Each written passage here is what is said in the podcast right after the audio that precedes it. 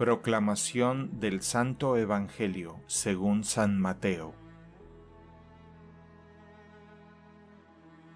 Una vez que Jesús caminaba por la ribera del mar de Galilea, vio a dos hermanos, Simón, llamado después Pedro, y Andrés, los cuales estaban echando las redes al mar porque eran pescadores.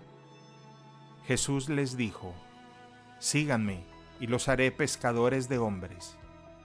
Ellos inmediatamente dejaron las redes y lo siguieron.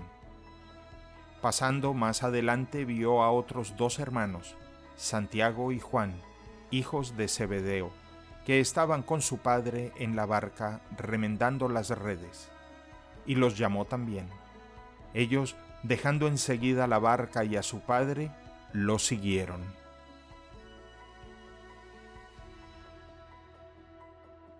Palabra del Señor.